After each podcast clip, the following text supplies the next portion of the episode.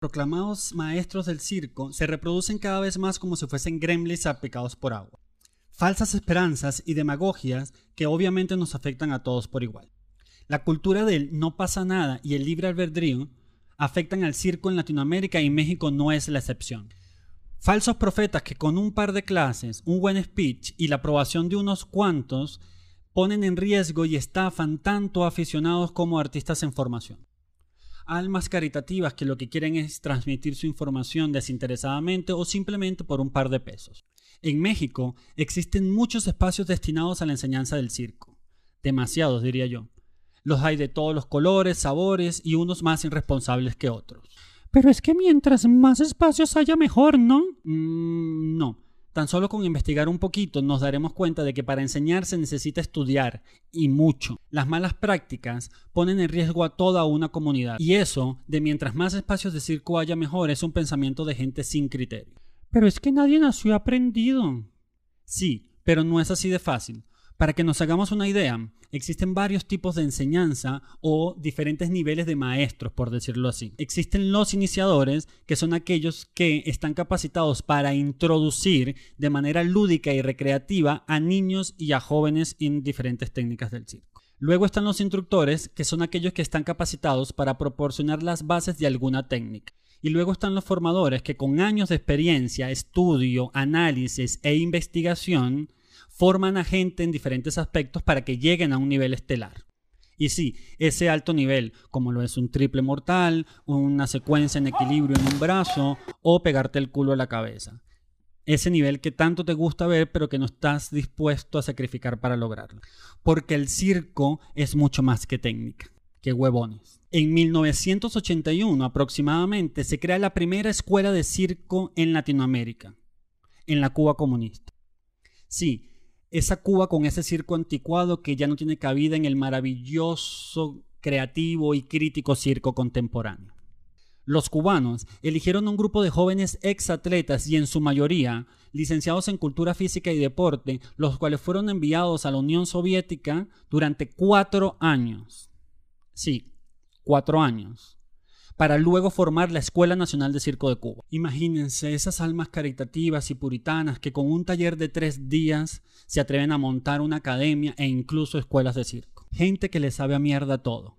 Pura demagogia y de la buena. Casos como el de Cuba se repitieron en toda Latinoamérica.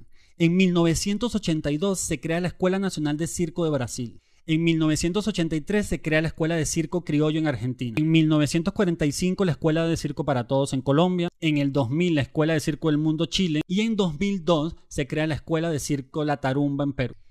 Y en su mayoría todas guiadas por profesores cubanos.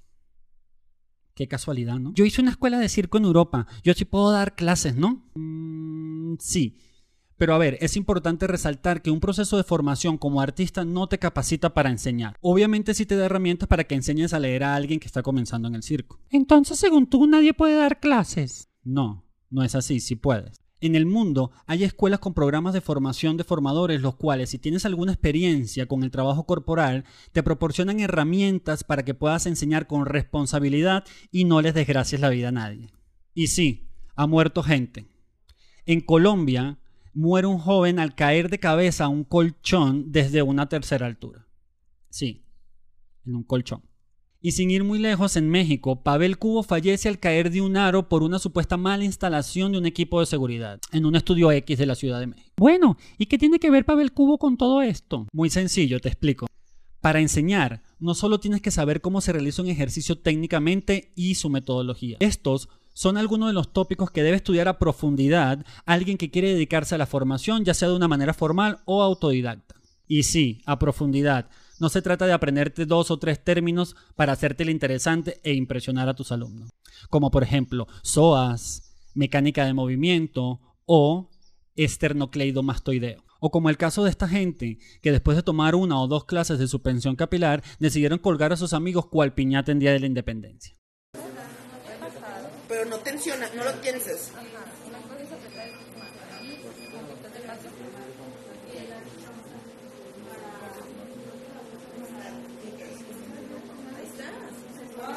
Ahora lleva las piernas al pecho, piernas al pecho con las manos de Dani.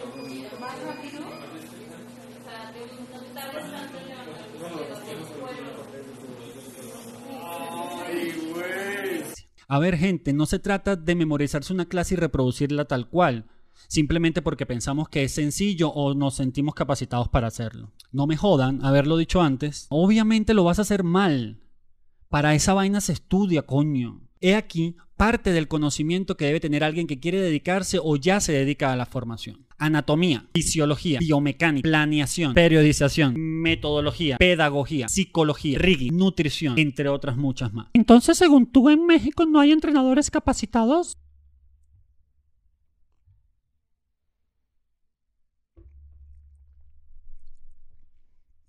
Sí, obvio que sí hay. En el 2009 se crea la primera licenciatura en Circo de México, fundada por Julio Rebolledo Cárdenas, que Grock lo tenga en su gloria.